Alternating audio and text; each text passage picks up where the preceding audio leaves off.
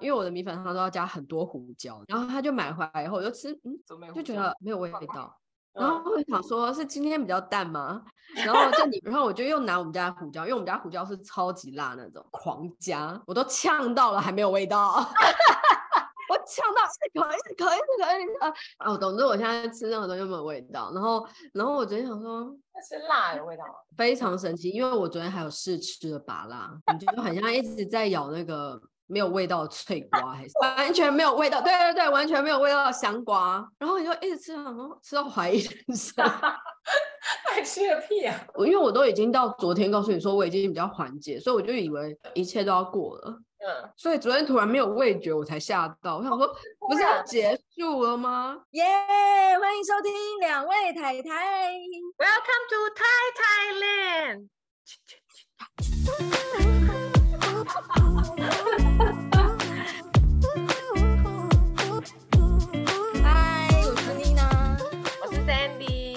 Hello，今天妮娜超级有磁性，真的又又有鼻音又有磁性吧？平常没有吗？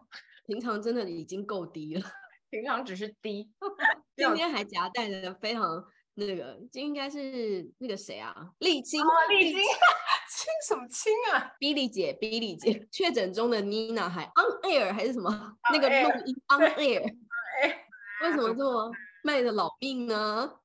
有一个人面露拍谁，因为有人要那个出国出国去玩乐了，所以我们要赶快多录点存档。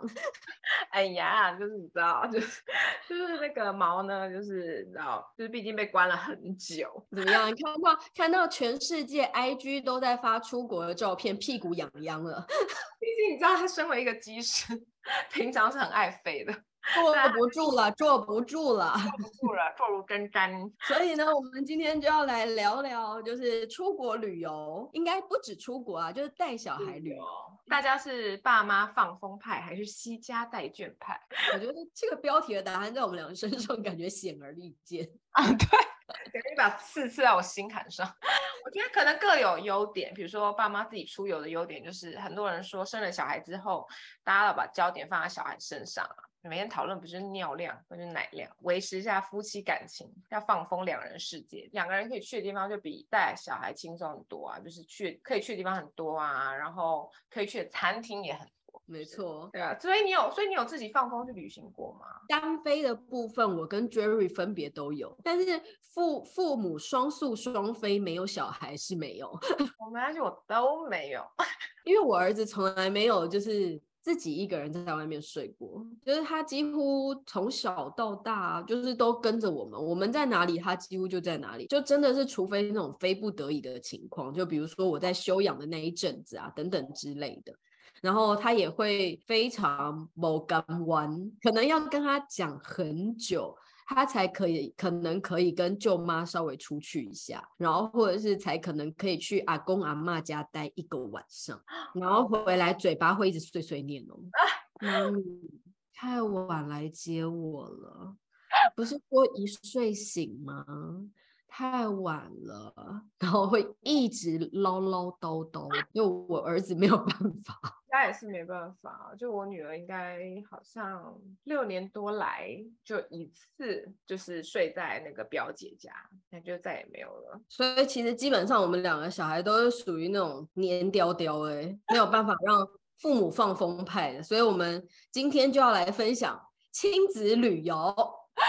我觉得有些人看到就是你知道头痛，真的是相当麻烦，行李超大片的，而且重点的东西都不是我们自己的啊。就哦，我之前曾经在我的粉砖分享过我的行李箱那个位置。嗯是只有一半里面的一半不到哦。我们家行李箱就如果你打开左右都是空的，可以放东西的话，我儿子是完全占了完整的一半，都是我儿子的。我们会带很多东西，等下可以再分享。另外一半呢，Jerry 通常会占到三分之二，因为他就是一个披花的男子，就是 他可能会带三双鞋，然后 十双袜子这种，你知道，就要给他搭配，我就变成就是嗯，化妆包。丢掉，然后，隔离霜捡回来，然后换洗衣物。这次会见到人吗？思考很久，然后想说，如果呢，第二天跟第三天的人见的不一样，应该可以再穿一天，然后就会穿重复的啊，不用洗头、戴帽子等等之类，会有很多就是你可以一舍弃再舍弃，然后最后我就是套一双拖鞋我就出门了。如果我放不下，我就会打开老公，把这件丢掉，那一件丢掉。但是因为毛可以啊，毛就是 always polo 衫 T 恤就是很简单，然后 always 一条短裤，然后加上一双 Onizuka 结束。被发现了，我觉得我们就是会从小就越愿意带小孩出去玩，并不是因为这件事情有多有趣或是多轻松，是因为我们觉得所有的价值大于这些疲累、这些辛苦，所以我们才会愿意一直做这件事情。你知道，我觉得我最疯的一件事情就是我那时候怀孕七个月，大家都知道七个月通常就是你必须要有医生开立证明，对，就是医生要帮你开一个适。航证明你适合坐飞机，飞航的那个航适航证明，你才可以带着那个证明，然后航空公司才会让你上飞机。因为有些人是不稳嘛，对对对，或者是你本来就是可能有一些高风险的孕期，他可能会有担心比较多，必须要有那张证明才能上飞机的这种 moment，我还带着全家哦，全家是我先生。我婆婆，然后两个弟弟分别在不同的国家跟我们会合，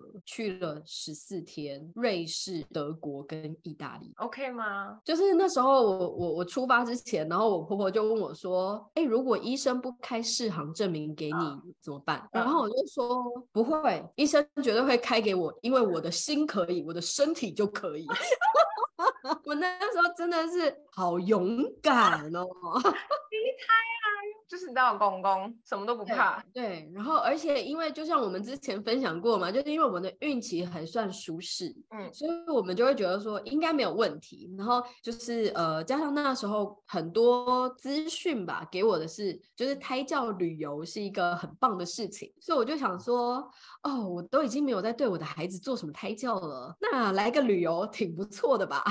而且你知道贪小便宜的那种富人心态，想说婆婆都要带你去欧洲。玩了还不去，呃，但是我觉得怀孕的时候出国还好，因为毕竟你就是一个人，然后、就是、你要去哪就去哪。对，我觉得是生出来之后比较麻烦呢，因为他生出来之后又有自己的情绪，有自己的需求啊。然后带很多东西，嗯、对不对？可是我们就是一样，就是满月我可以出门的那一天起，嗯、我们就开始洗头之后吗？大家知道妮娜坐月子是不洗头的吗？还记得那件事吗？我是遵循古法，从我开始可以见人之后，马上就出门。然后我们那时候就是呃，印象很深刻的时候，就是大概他不到四个月，我们就直杀垦丁，其实蛮猛的，因为你要跟一个，而且因为因为有了小孩之后。就是很多时候，我妈会说：“哎、欸，你们干嘛不搭高铁很快？你到高高雄以后再再租车啊什么的，那个行李上上下下反而更累，所以不如就是直接上你的车，然后从头一路开到尾，一路开到尾。当然就是你东西不用上上下下是没有不用上上下下的方便，可是另一个问题就是你会跟婴儿一直同处一室，而且是一个很小的室。” 真的，他大便，他尿尿，他要喂奶，因为我也是喂母乳，这样等等各方面的情况，你都要考考虑进去。所以那个保冷袋啊，温奶器呀、啊，然后你要在车上怎么弄那个奶啊？因为我不是亲喂，我是平喂。Oh. 然后你要怎么热那个奶啊？然后你要你要怎么样在那个气座上，然后让它可以换尿布啊？这些我们全部都要排进那个旅游行程表里面。辛苦。可是就是比起我们冲垦丁，有一个人更疯，他 他他是不得不这么疯。哦，因为我大我第一胎是在台湾生，而且我就是大概也是七个月左右的时候回台湾待产，然后所以我就是大包小包啦。然后因为因为就是也在台湾很久嘛，所以就想说啊，小孩可能三四个月左右，差不多应该可以飞了。其实也就是从台湾回泰国啦。我真的我第一次我真的有点吓，有有点被吓到，就是。在飞机上，我觉得最可怕的就是在飞机上，然后婴儿就是哭闹，然后你就是哪都不能去，然后你就是在那个同一个空间里，然后觉得其他人非常不好意思，然后又开始不好意思病来了，拍谁病来了，很不好意思，然后就大家一直在爆哭，然后你就能够想象你自己坐到飞机里面，旁边有个婴儿在爆哭，然后妈妈不知所措，第一台新手妈妈，然后就是她一直在暴食，就是很 想看那个 Sandy Sandy 花容失色的那个脸，天哪！然后然后就是你知道，就是你要美美妆还是画的美美，然后在那边就是你知道这边这边沾了一个什么奶，那边沾了一个屎，反正很可怕，就是我觉得有一点被吓一跳。然后因为我觉得可能第一胎会很慌张，然后因为要要飞之前就就压力很大嘛，就想说要带婴儿坐飞机，然后好死不死我就在飞机上我就这个大塞奶，然后大家知道塞奶有多痛苦？是你就整个就是很不舒服，然后你又很怕你自己会发烧，因为大家不都说乳腺炎会很严重嘛，嗯嗯，然后你手边一个很爆哭的婴儿，然后而且就是你奶就是碰到就很痛，然后你又要那边安抚，他会觉得很痛苦，然后就是又要去弄弄弄他那个屎。对啊，反正就是第一次就是这么可怕，但是我们没有因为这样就放弃带小孩出门，我们还是一直很认真的带小孩出门。有没有很佩服 Sandy？因为我常常是一打二的状态出飞。对啊，他很容易就是一打二回台湾，一打二再从台湾回泰国，对，或者是一打二去哪里就是跟谁会合，真的超级厉害，就是就是到久了就会觉得就是眼睛闭起来不要看别人。我们上次一起回泰国的时候，欧里甚至穿着睡衣，因为是一大早，就穿着舒服啊，不要看别人。我后来发现，但他本人很美哦，女儿穿睡衣。我跟你说，我觉得，我觉得欧里还好，他第一次，然后我是查理第一次回台湾的时候。因为他就第一次坐飞机，然后他就哭到不行，然后也是四五个月，然后哭到不行，然后已经在台湾上空，不知为何的需要盘旋。盘旋呢，不知道大家知不知道，在上空盘旋呢是不能离开座位的。哦，对对啊，就是形同随时都会降落啊，所以你就不能就是抱着他走来走去。也就是说，听到哭声的都是同一批人。欧里的时候我是走来走去，你知道，差一点都更惨，然后就就再来就听到哭声同一批人，我真的觉得很抱歉。所以其实，在飞机上那个婴儿如果哭的话，不用担心，因为绝对还有更丢脸过的，就是 Sandy，你不会是最丢脸的。那你眼睛闭起来，耳朵闭起来就可以，不要看别人，然后你也不要听婴儿说，你就是很镇定的在继续做自己的事情，假装自己在另一个世界，这些人都听不到你小孩的哭声，这样就好了。你不要看他们的眼神，因为你放过我自己。我也很害怕，放过自己，放过自己。虽然觉得很抱歉，但是就是不要看。所以后来我们，我觉得就是因为我们有有过开始，嗯，所以我们可以在每一次每一次的出游当中，然后去更加的去调整适合的方式，然后所以。方式，一个小孩的需求不一样嘛，因为像我们是很早，就是他满月之后，我们就开始带他到处爬爬照，所以一开始我是会先，就是我们之前也有分享过，就是我会先预想很多事情的一百件一百件状况，所以你会带他出游的时候，你可能会觉得说，第一，小孩会不会认床？因为很多人都会说小孩会认环境，会认床。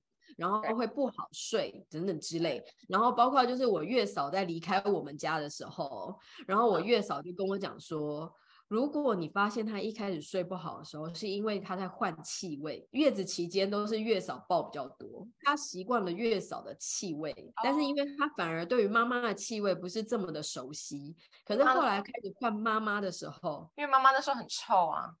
Sorry，开始因为要开始换妈妈，然后我们又把它换到就是我们床旁边换妈妈，不是啊，没有换妈妈，是换成妈妈来照顾的时候，我们又把她主要睡的地方从月嫂的房间变成我们的房间，环境也换了，所以月嫂就说。叫我先不要洗他的床单，如果他就是还在找熟悉的味道的时候，再再把它放回那个床上一阵子，他可能就又好了。这样子就是缩短那个时间，然后增加我的时间，对吧？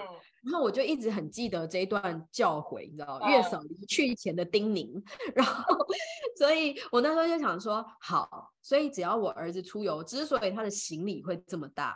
是因为它里面一定有两床被被铺的被子，我会带两床的原因是因为就是我要把整个它会滚的范围铺满，对，比较大嘛，就是可以把整个单人床铺满。我儿子已经练就到，就是他只要看到不管那个铺被在哪里哦，即便那个铺被在沙发上哦，他都会很明确知道那个就是他今天晚上睡觉的位置。哎，那我们方法是完全相反，我没有让我女儿就是认任何东西，所以我什么都不带，所以她从小就是她不会认床，她不会认枕头，她只认妈妈，妈妈在哪里她就在哪里。哈里，因为她就是你知道，疫情宝宝在家太久了，所以她就必须要抱着她的熊熊，巨大的 熊。很哦，那个我们可以请 Sandy 帮熊熊拍张照，有多巨？二十九寸放得下吗？它是那个八十公分的熊，七十公分八十公分的熊？我记得，因为它有很多 size，然后就是八十公分的熊。然后我就我每次出去，我都必须要用那个真空袋把它吸真空。然后 分享一件小事，就是我这次回从台湾回来的时候，因为我们都是买员工票嘛，然后因为可能我猜可能就是刚开放。所以很多人来泰国玩，然后所以我们那时候要登机的时候，那个我有点忘记他是说，呃，机飞机很满还是怎么样的，然后反正行李也很多，就有很多可能可能货吧，就是不是行李，就是一些其他的货，然后要去泰国，所以他就跟我们说，哦，人是可以上去，但是行李不一定，然后所以就是你要不要看一下你行李行李里面有什么必须要带的东西？那只熊，对，其实奥利跟我说，熊熊打开，然后拿了一片东西出来。然后真空袋，然后查理就一直夹着那个真空袋，因为我不让他打开，我怕太脏，他就一直夹那个真空袋，超可爱的。我觉得真的要找对小孩子，他可以跟着一起出国最有安全感的方式。嗯，对，因为像欧丽就是只要有妈妈在，万事都 OK。可是查理就必须要有那只熊嘛。然后像我儿子就已经习惯了他那个铺被子。我觉得还有一件很重要的事情就是，这其实是我们有有了小孩以后活生生发现的一个。不可不可逆也不可争的事实，就是你现在就是带孩子出游，路线很精实。就是我以前绝对就是早上怎么样，下午怎么样，然后中间怎么样，然后去哪里，然后走哪里，然后啪啪啪啪啪。可是后来发现，就是现在已经变成亲子旅游的时候，呃，他几点会起床啊？那他该睡午觉。所以我们这个时候呢要移动，还是我们这个时候呢要去哪家咖啡厅？然后我们要推他睡觉，让他睡觉。就是我们开始要。配合孩子的作息去安排行程，因为他的腿就这么短嘛，你不可能走很久。然后，而且就是你一直逛街，他要干嘛？我每天都会安排那种午睡时间，他躺在那边睡觉，然后我就要就准时在那两个小时内逛完，或者是就是跟他先约定好，比如说，哎，我们现在先逛我们的哦，可是下一站一定就会是他的。哦，你说逛他的东西吗？对对对，或者是去他想要去的地方，哦、我们会有一个约定，然后我们会互相搭配这样，嗯、然后我们都可以，因为你们现在就是三个人都要满足嘛，对，所以我们就会，不然爸妈也不开心，对不对？还是必须要互相配合。没错，就是该逛的也是要逛到，只是少逛一点，对，然后。该玩的也是要玩到，只是真的就是少玩一点，或多花几天的时间。因为比如说以前我一个人去迪士尼哦。我可以一整天玩完全部，到他还没打烊，看我多 精实。要排要排队吗？我连那个 Fast Pass 那个全部都安排好了，所有的动线，几点排哪里，几点去哪里，几点去哪，然后几点到那边，几点到那边，几点开始游行，几点吃饭。然后佩服哎！我有个全攻略，到结束我可以直接站在门口看烟火，不用挤，然后。然后看完烟火，我可以第一批上捷运，然后又没有人潮，太厉害！我因为我们最近有在思考，就到底要不要带他去迪士尼。嗯，就是因为欧里他欧里他本来就比较好沟通，然后如果比如说做两次说，哎换一个什么，他也愿意，而且他很爱做一些其他的东西，但弟弟就是比较难沟通。下礼拜再告诉你。对，所以我就想说，那。现在我已经有了小孩，我再去迪士尼的时候，我是不是应该要住在迪士尼附近？Oh, 然后我是不是应该要就是买个三天的票？你知道我以前就是不理解到底为什么卖票要卖一日、二日跟三日，欸？哎，oh. 就是为何？现在好像没有了。真的假的？我需要的时候竟然没了，真的，因为我们也是很想要买，结果就没了。怎么会这样？因为我就觉得，是不是现在才真的需要，就是买个三日票，然后让你三日内无限进出？对啊，突然很惆怅。但是我没找到啦，一定是你不认真做功课。赶快告诉我，听众们，赶快告诉我有。你也知道我这个人就是很不认真做功课，只会看一下药妆要买什么。就是在在这些规划好，然后配合配合好孩子的作息的行程当中，嗯、其实，在旅游当中就不至于就是彼此都搞得很狼狈，然后好像就是对不开心，然后或是这个也玩不到，然后那个也看不到，然后全家人傲嘟嘟。有些爸妈可能他们行程排的太紧的时候，可能对自己跟对孩子的时候压力都比较大。所以我当妈妈以后，学会最大的一件事情就是放下我的时间表。我我放很下，真的是再也没有时间表这件事情，只有概率，就是啊，我们大概就是今天会去这里，到底最后 final 有没有到达那里重要？你可能在中间，我觉得你可能在中间突然就是发现某一个公园，你就去了。就会觉得，嗯，今天还是很美好，然后今今天还是很棒。就像我之前看到一个部落客还是网红的，他就分享带孩子去泰国玩，因为是泰国，所以我特别看了一下。然后 从第一天到最后一天，他说我是来泰国的饭店游泳的吗？他的小孩每天都觉得游泳池好好玩哦。我懂，我懂，我懂。我们之前疫情的时候时候也是因为没办没地方去，我们就是国内旅游就去，好像那时候就有开放说普普吉岛可以去吧，我有点忘记。然后反正我们就去那边，我每天都游泳呢，没有去任何地方，就是游泳。因为他那个饭店它有就是有一一小区那个海滩嘛，然后就是每天都先去海滩，因为去完海滩之后身上会有沙，然后再去游泳池，每天呢去了五天呢。但是小孩真的就是这样就够了，嗯哼。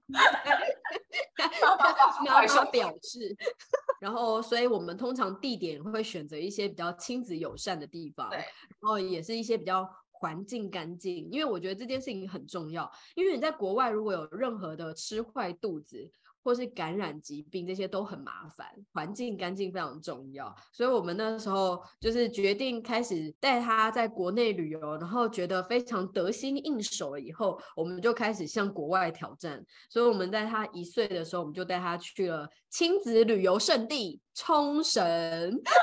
我真的很想去，我都没去过。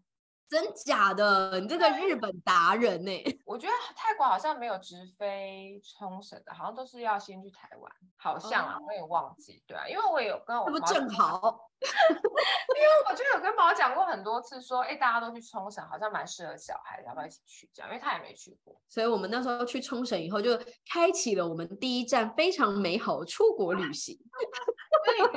你觉得就是跟小孩一起去最好玩的地方吗？其实说实在，我已经忘记玩什么了。哎、欸，可是我们，可是我觉得我们去旅游，好像我觉得也不是说最好，我觉得小孩子玩最开心的是一个意外，就是我们那我们那时候是去想说，每次就是他在比如说卡通或书上看到雪。然后想说让他去摸一下雪，然后我们就我们就去，好像是十二月还是有点忘记，然后反正我们就去了北海道，因为那时候只有一个小孩，然后就是我我跟毛跟小孩是三个人嘛，想说三个人就要要一起去玩这样。下飞机我们就去在机场旁边，就是我们租车嘛，然后租了一台车，然后三个人坐上去，然后没想到就是一就是开始开车就开始狂风暴雪。Anyway，我们就在机场到饭店短短的十分钟路程，打滑了几百次，可怕！一般的马路上哦。就是一般的其他的本地的 日本车也在开，但我也不知道为什么，就当然别人也会就稍微滑一下滑一下，但是我们两个就是就有点被吓到，然后所以到达饭店的时候我就说我们还车吧，然后然后他就约了第二天就是就是要还车这样，然后所以我们就放弃。开车这个行程，因为就还是很兴奋嘛，就是带小孩看雪，然后我们俩我们就决定要走到隔壁，就是两分钟距离的 Seven Eleven，然后就很挑战，然后就风很大，雨那个雪很大，然后带着小孩，然后走出去，然后一路上去踩那个积雪嘛，然后就发现旁边有个公园呢，然后然后因为雪很大嘛，然后我们想到第二天再去，然后就我们第一天就我完全没办法去任何地方，就去便利商店就是买泡面什么，然后就回去，然后就在饭店里面看雪这样，然后。第二天就去公园，然后因为就是雪积得很深，就是溜滑梯就被半覆盖这样，然后我们就在那边推那个雪球，有没有？然后做雪人啊，因为也是我第一次做雪人，就是就是躺在地上做什么雪天使什么的，反正我们白海浪那好像那两三天吧。就都在那个公园度过，早上去公园，下午就让他在就让他睡觉，然后我就稍微微微逛一下街这样。嗯，但就是就是那个让我们给我们一个非常好的回忆，就是没有去哪里，然后也是因为一个意外，然后我们没有组成，然后就在隔壁的公园，然后就玩的非常开心。所以其实我觉得，我们觉得就是其实带小孩出门。就是行李真的很大，然后也真的很辛苦，狼狈是无法避免的。啊，那我问你哦，你有就是经历过什么就是意外吗？或者是小就是突然就是你很担心的是小孩突然生病或什么有？你记得我们之前就是一起去马来西亚那一次吗？嗯，然后因为那次呃，我看那次是毛在是感冒吧？是是欧里哦，那时候刚好七八个月吧，然后我们就我们我们不就一起飞马来西亚嘛？对，然后那个时候那个时候是我们的朋友就是生小孩嘛，满月的时，然后反正就是因为欧里他从小到大没有发过烧，因为我猜可能因为在我们要飞之前就是呃的两三天是泰国的母婴展，就是我们有个摊位然后参展这样子，嗯，然后因为就是然后因为我我就是要因为我就是真的使用的人嘛，然后他有很多种不一样的背巾，所以通常我。都是示范那个，然后我示范就我就是用我的小孩示范，我怎么敢背别的小孩？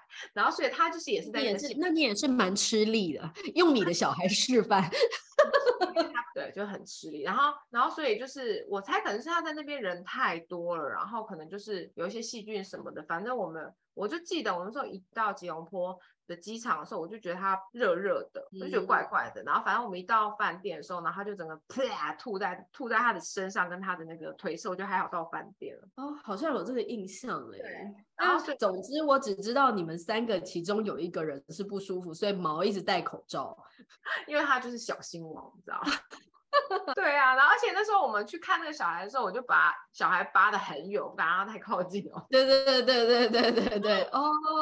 所以我们真的没有没有没有遇到过啊，但我也蛮庆幸。可是因为我我内心也是有很多沙盘推演。对，我还有一次就是我去我们去滑雪场，然后那时候我怀孕。然后那个，然后那时候就，所以就是，就我老公跟我公公就带着欧里，就是就是出去外面就是玩雪这样子。然后因为他那时候比较大了嘛，然后我们就买了一个很小那种小雪橇，有没有？就是，然后就是他就可以拉着他这样子玩这样。他说他可能三四岁，对。然后反正我们那时候就是，我就在那个餐厅等，然后我跟我婆婆，然后就他就不知道为什么风雪就越来越大，然后我就有点担心，因为平常都是我在照顾欧里嘛。然后我就想说，不知道爸爸行不行？然后我就一直坐立难安，你知道吗？然后我就想说走出去一下，然后结果没想到一。踏出 踏出了阶梯，我就整个大滑倒，然后我就怀孕了，怀孕了，然后我就整个这样，就是屁股坐在地上，然后 好可怕哦！真的，我就说当下的时候，我就想说惨了，要被骂了。你竟然是以为要被骂惨了吗？不是怕泼水，或是我那时候真的是。吓到，因为我那时候我婆婆一直叫我不要出去，因为我就是很担心欧里，然后我就会想说完了要被骂，然后我就坐在地上，然后我都还记得我婆婆当时的脸就这样看着我，然后就对呀、啊，孕妇跌倒吓死人了，然后我就想我就赶快站起来，我说不痛，然后就走进，这不是痛不痛的问题，好危险，真的，我现在现在想起来我就是后怕，但是当时只是觉得啊好尴尬哦。怎么都可以怀到二宝了，还可以这么疼？因为一宝说没发生这种状况，所以其实呢，我们觉得就是其实出游就是真的环境真的要非常注意安全，还有那个啊，就是我觉得就是饮食啊、健康啊各方面，就是也不要勉强而行，对，一切的条件都要是很好的状态，我觉得才会促成一趟很美好的旅行。对，对啊。不然，如果真的有一个环节，比如说有一个人真的是稍微有一点不舒服，然后出游的话，你也会从头到尾都会担心他。对啊，或者就基本上其实就是那一天可能或整个旅程可能就报销，真的会报销。对啊。然后对，然后所以我觉得就是其实只要做好一切的事前准备，然后以及就是确认一切的安全无虞。嗯，我们觉得就是要带着孩子出发吧。哦，对。我想要提醒一件事情，就是像因为我们像我们以前就是比如说出去玩的时候，我们可能会找一些比如说 Airbnb 啊那种，就是比较民宿型。对我而言啦，就是因为我跟我跟毛都属于小心比较小心的人嘛。然后就是我们自从有小孩之后，我们就是就算稍微比较贵一点，我们也会去找饭店，就是有、嗯、有有钱合法执照。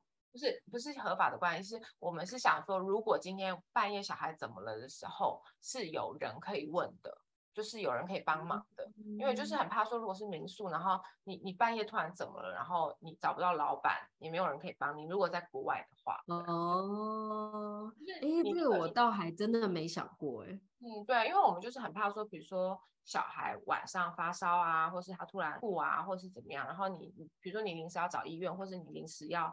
打电话给什么？I don't know，救护车，然后语言不通的时候，嗯、对啊，就想说至少有一个前台可以帮忙。哦，OK，提供给大家参考喽。所以大家都不要害怕，跟我们一样，就是你知道，就算飞机上的时候可能会有一点狼狈，但是我觉得只要多加练习，你也是可以关关起来眼睛的。与其呢，就是在那边空想了八百遍，然后自己把自己吓坏了，倒不如就是先从近的旅行开始吧，就是那种一日旅行，然后如果真的状况不对，随时开着车就可以回家的那种路线开始。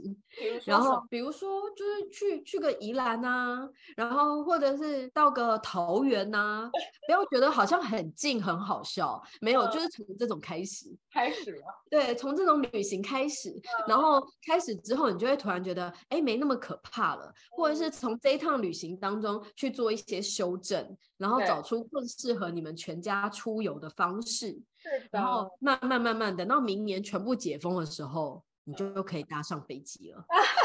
很近的，很近的旅行，你是说就是可以随时回去的吗？怎样？因为因为我有一个朋友，然后呢，就是他们也是曾经带女儿出去玩，然后因为他们也是都从很近的旅行开始，他们爸妈都是属于比较没有在出游的，一开始啦，现在也是很常出去玩。然后他们那一次很好玩，就是他们到了一家民宿，然后因为台湾很流行嘛，就是你去花莲是民宿啊，宜兰也是民宿啊这种，然后他们到了民宿以后，他们就觉得这间民宿好像。不太干净，然后可是因为他们没有 对，因为他们没有什么灵异体质啊，那怎么会什么不太干净呢？这样，然后我就说你们不要想太多，所以他们在当下也是这样告诉自己，就是不要想太多。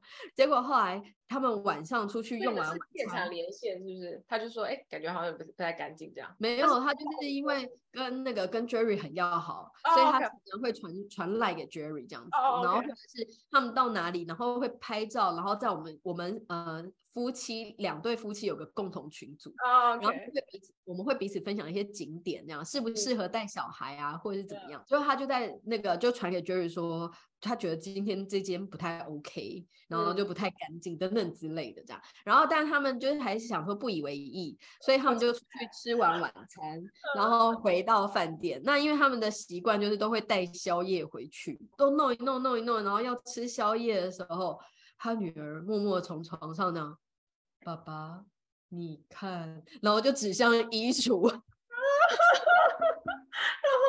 但但是但是大家一定有听说，就是小孩子比较有那个体，因为可是，但我姑且不论这件事情是正确还是不正确，呃，总之他们连衣橱都没开就回家了，所以从头到尾他不知道衣橱里有什么，也不知道衣橱外有什么，因为他小孩其实刚学会讲话，所以是没有办法讲完整的一个句子，所以就是只能。就是只能单字单词这样子，那、uh, 就是爸爸，你看，就 这样，他就回家了，就有点像是落荒而逃，真的是因为他还。回头拍那个民宿的那个 混乱场景，连宵夜都还在桌上。好，没关系，这就是你知道，配合刚刚我们讲的，就是如果随时有状况，可以随时回家，以及符合 Sandy 所说的，要住饭店，最起码有人可以问，是不是？还有人可以帮你打开衣柜，打电话 room service，请来帮我检查衣柜。对。就跟他说，刚刚疑似有蟑螂什么的，不是，而且如果是饭店的话，你可能还有房间可以换嘛。是不是？对，民宿就真的比较困困难一点。对，所以你知道，刚开始都不要太 fancy，不用不用太漂亮，就是一般基本普通的饭店，有前台帮你开衣橱。总之呢，就是干净、健康、安全，全部都要考虑到，其他的不重要。会凉凉的，即便在北海道的公园玩了四天又怎样？嗯哼，很开心，还是很美好的回忆啊！所以，我们今天呢，要跟大家分享的这本书就是《爱上当爸妈这件事》。嗯，他其实这本书啊，在讲的是零到三岁婴幼儿的心理学，也就是小孩子他还不是太能够表达自己的时候呢，我们要怎么样知道孩子的安全感我们有给够？要怎么样让他知道我们好爱他，或者是怎么样从他的哭声听得懂他表达的是什么？嗯，所以呢，这本书在里面就。有提到说，在宝宝的心灵深处，你就是他的安全堡垒。这完全呼应刚刚 Sandy 说的，觉得他在哪里，欧里完全什么都不用准备，欧里 就可以去哪里。对，对，没错，因为他说，宝宝在出生后的几个月，看起来对于不同照顾者似乎不会有什么反应。但是，许多发展心理学的研究指出，新生儿其实对爸妈的声音还有气味有强烈的偏好，所以呢，他们其实认得爸妈的，只是一开始还不会用我们习惯的语言来表达。所以在每天的互动当中，宝宝会开始累积对照顾者的依附情感。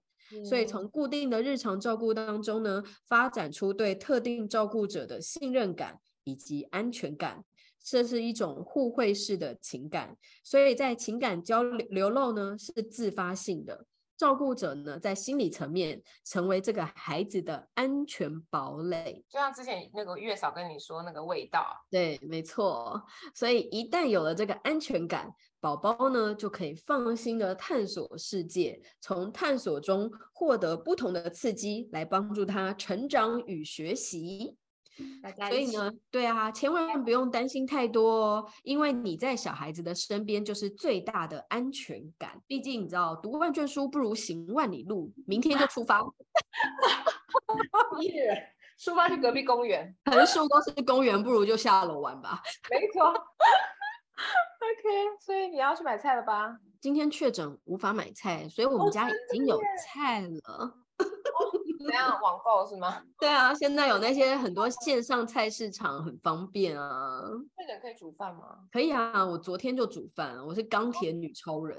是你好强哦！毕竟我现在还在确诊 ing 好吗？我今天想要跟大家说，因为确诊了嘛，所以要补一补身体，因为所以我想要让大家知道，原来那个香菇鸡汤。还有别种煮法，什么神奇？就是因为大家通常在煮香菇鸡的时候，是不是只有香菇跟鸡？对。那如果你在煮香菇鸡汤的时候，放了三三片姜片，嗯，嗯，然后这个这个功效是可以去湿，哦、就是身体的湿气，姜可以去湿。嗯嗯，泰国有那种南北货吗？杂货就是干货。